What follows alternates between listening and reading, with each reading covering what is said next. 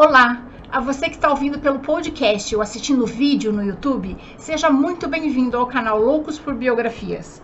Hoje vamos falar um pouco sobre a Proclamação da República, que completa 130 anos no dia 15 de novembro de 2019.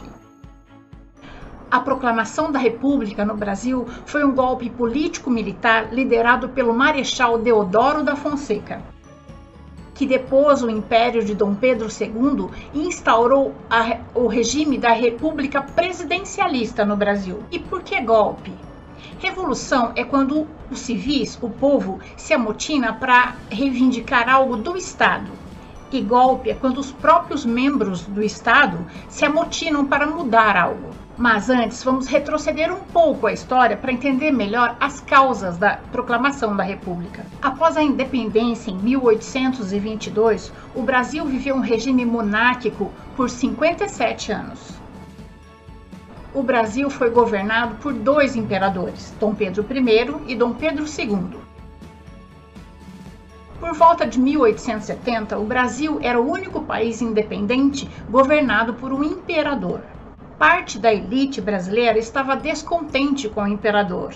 Os, os, profissionais liberais, como agricultores, comerciantes, médicos, estavam insatisfeitos porque não tinham poder de decisão. A oposição também partia da Igreja Católica, que era submetida ao Estado. Nenhuma ordem do Papa poderia vigorar no Brasil sem que fosse previamente aprovada pelo imperador. O chamado Beneplácito Régio, provocando grande descontentamento entre os bispos e padres. Em 1872, os papas de Olinda e Belém do Pará eh, resolveram seguir por conta própria as ordens do Papa Pio IX e expulsaram os maçons da igreja. Como os maçons gozavam de um alto nível de influência no Brasil monárquico, a bula não foi ratificada. Os bispos se recusaram a obedecer o imperador e foram presos. Após dois anos, graças à intervenção do maçom Duque de Caxias, os bispos receberam o perdão imperial e foram libertados. Mas esse episódio desgastou a imagem do império junto à Igreja Católica. Um outro fato de descontentamento foi a crise que assolou o país com as despesas feitas para a Guerra do Paraguai. O Brasil gastou muito mais do que poderia para vencer os paraguaios. As altas despesas foram cobertas por capitais externos. os empréstimos do Brasil saltaram de 3 milhões de libras esterlinas para 20 milhões, o que resultou numa inflação de 1,75% ao ano. Os militares do exército também se sentiam desrespeitados e traídos desde a Guerra do Paraguai quando voltaram vitoriosos da guerra, pediram aumento de salário e melhorias no plano de promoção de carreira e a permissão para opinar suas posições públicas, algo proibido na época. Mas nenhuma reivindicação foi aceita. Pelo contrário, Dom Pedro proibiu-os de falar com os jornalistas tendo arriscado suas vidas e, e voltado como heróis nacionais, é, eles acharam que não estavam sendo tratados como deveriam, com respeito e gratidão. Vários militares que eram republicanos também apoiavam o positivismo de Auguste Comte, tanto na versão religiosa como na versão filosófica. Logo após a princesa Isabel assinar a Lei Áurea, no dia 13 de maio de 1888, o barão de Cotegipe, o único senador do império que foi contra a abolição da escravatura, disse: "A senhora acabou de redimir uma raça e perder um trono." Com a decretação da Lei Áurea, os ex-proprietários de escravos se voltaram contra Dom Pedro, uma vez que não receberam nenhum tipo de indenização pela perda da propriedade dos seus escravos. Cada escravo naquela época tinha mais ou menos o valor de um carro popular zero quilômetro, e isso aumentou muito os custos da produção cafeeira.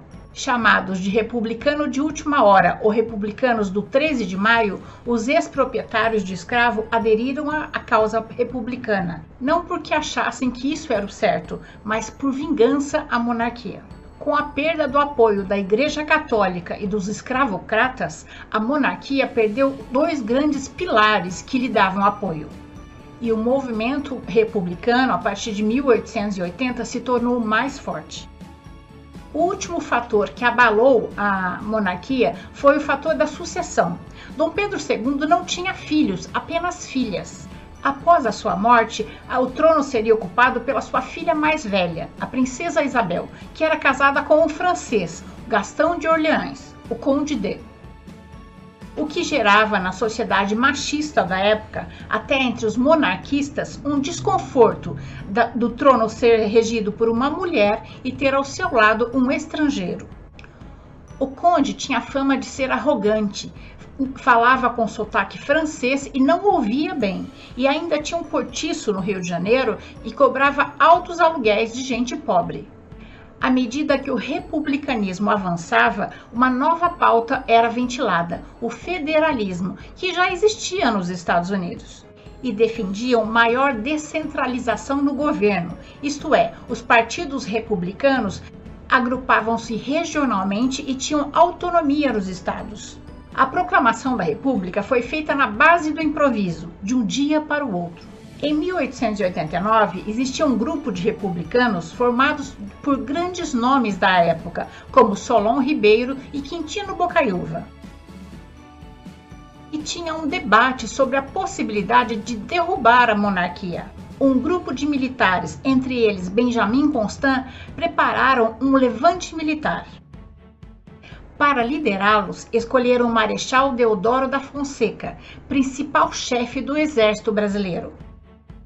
Deodoro estava em sua casa doente. Ele tinha dispneia, uma dificuldade para respirar. Os conspiradores foram até a casa de Deodoro e o convenceram a liderar o movimento. Deodoro estava ressentido com a, com a, maneira como o exército estava sendo tratado após a Guerra do Paraguai, mas era amigo de Dom Pedro. Os conspiradores, para que ele aceitasse, disseram que só iam derrubar o gabinete do Visconde de Ouro Preto, que perseguia o exército por ordem do Conde D.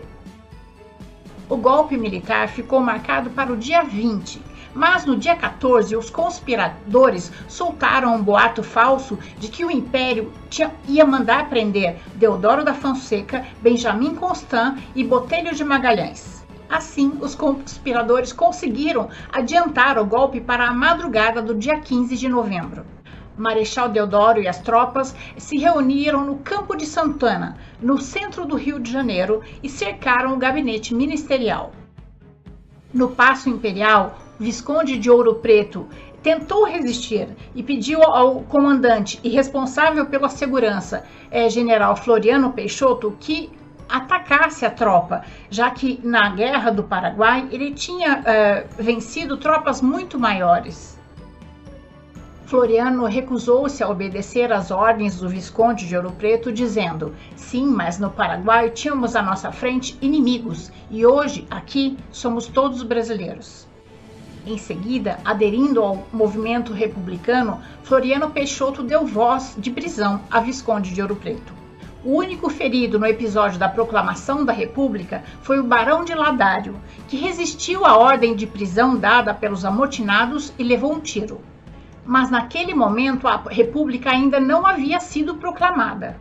Somente mais tarde, com Deodoro já de volta à sua casa, vários políticos insistiram para que ele assinasse um documento extinguindo a monarquia. Para isso, os conspiradores disseram a Deodoro que a partir do dia 20 o imperador iria nomear para o lugar do Visconde de Ouro Preto Silveira Martins, um velho rival de Deodoro. Deodoro e Silveira Martins eram é, inimigos desde a época em que Deodoro serviu no Rio Grande do Sul e os dois disputaram os amores da mesma mulher. É, a, a filha do Barão de Triunfo, Maria Adelaide, que era uma viúva linda e elegante, mas ela acabou preferindo Silveira Martins. E ele disse: esse não, e acabou aceitando fazer a proclamação da República. José do Patrocínio redigiu a a proclamação oficial da República dos Estados Unidos do Brasil, sem votação popular, e o Marechal Deodoro da Fonseca assinou. Passando a ser chefe do governo provisório, que lhe deu autonomia para governar o país até que fosse elaborada uma nova Constituição, já que a última ainda defendia a monarquia como forma de governo. No dia seguinte, o Major Solon entregou a Dom Pedro II uma comunicação, cientificando-o da proclamação da República e ordenando sua partida para a Europa dentro de 24 horas para evitar conturbações políticas, o que não seria difícil. É, a, a, população amava Dom Pedro e a princesa Isabel. É, seus avós, seus pais tinham vivido a vida inteira na monarquia. De um dia para o outro, depois de Dom Pedro ter deixado seu país, brigado com seu pai, governado o Brasil por 57 anos, um grupo de militares deu-lhe um chute na bunda e disse: Vaza, não precisamos mais de você. Dom Pedro estava em Petrópolis, estava com 64 anos, uma idade avançada para a época, sofrendo de diabetes e resolveu não, não fazer resistência. Disse apenas: se é assim que o povo deseja, essa será a minha aposentadoria. Dom Pedro II e a família imperial foram banidos do Brasil e embarcaram no navio rumo à Europa ainda de madrugada, no dia 17 de novembro de 1889 só sendo permitida a volta da família imperial ao Brasil na década de 1920. O texto foi para as gráficas dos jornais que apoiavam a causa e só no dia seguinte foi anunciado ao povo. O Marechal Deodoro da Fonseca organizou os símbolos da República, como o hino nacional, a bandeira do Brasil e a política nacional. O presidente e o vice-presidente foram escolhidos por eleição interna, foram eleitos Marechal Deodoro da Fonseca como presidente e Floriano Peixoto como vice-presidente. Um dos primeiros atos de Deodoro da Fonseca foi passar o salário do imperador Dom Pedro II, que era de 60 mil réis, para o salário do presidente da República, ele mesmo, para 120 mil réis, ou seja, o dobro. Como os primeiros dois chefes de governo e Estado eram do Exército, os primeiros anos da República ficaram sendo conhecidos como República da Espada. O então presidente da República, Marechal Deodoro da Fonseca, disse à população que em breve a população seria consultada se gostaria que, que o Brasil continuasse sendo uma república ou voltasse a ser uma monarquia. Mas isso só aconteceu 103 anos depois, em 1993. Atualmente, o dia 15 de novembro é considerado feriado nacional por força da legislação brasileira. Termino essa biografia com alguns pensamentos. Engana-se quem pensa que a economia faz um país forte. Não é porque um país é rico que ele é desenvolvido. Vejam alguns dos países ricos em petróleo. Até hoje as mulheres usam burca, não podem dirigir nem estudar e se submetem aos seus maridos. O que faz um país forte é o povo, é desenvolvido culturalmente, socialmente e moralmente. A maior riqueza dos pais são seus filhos. A maior riqueza de um país é o seu povo. Eu acredito que a educação, a cultura, o conhecimento e a sabedoria podem ajudar a mudar a nossa sociedade, o nosso país e o mundo para melhor. Vamos tentar nas próximas eleições votar em pessoas moralmente, culturalmente preparadas para representar a nossa nação. Essa é a nossa história de hoje. Eu espero ter contribuído para que seu dia tenha momentos muito agradáveis. Se você gostou, deixe seu joinha, conheça as outras histórias que já existem no canal e se inscreva para conhecer as próximas histórias. Clique no sininho para ser avisado sobre as próximas histórias. Até mais!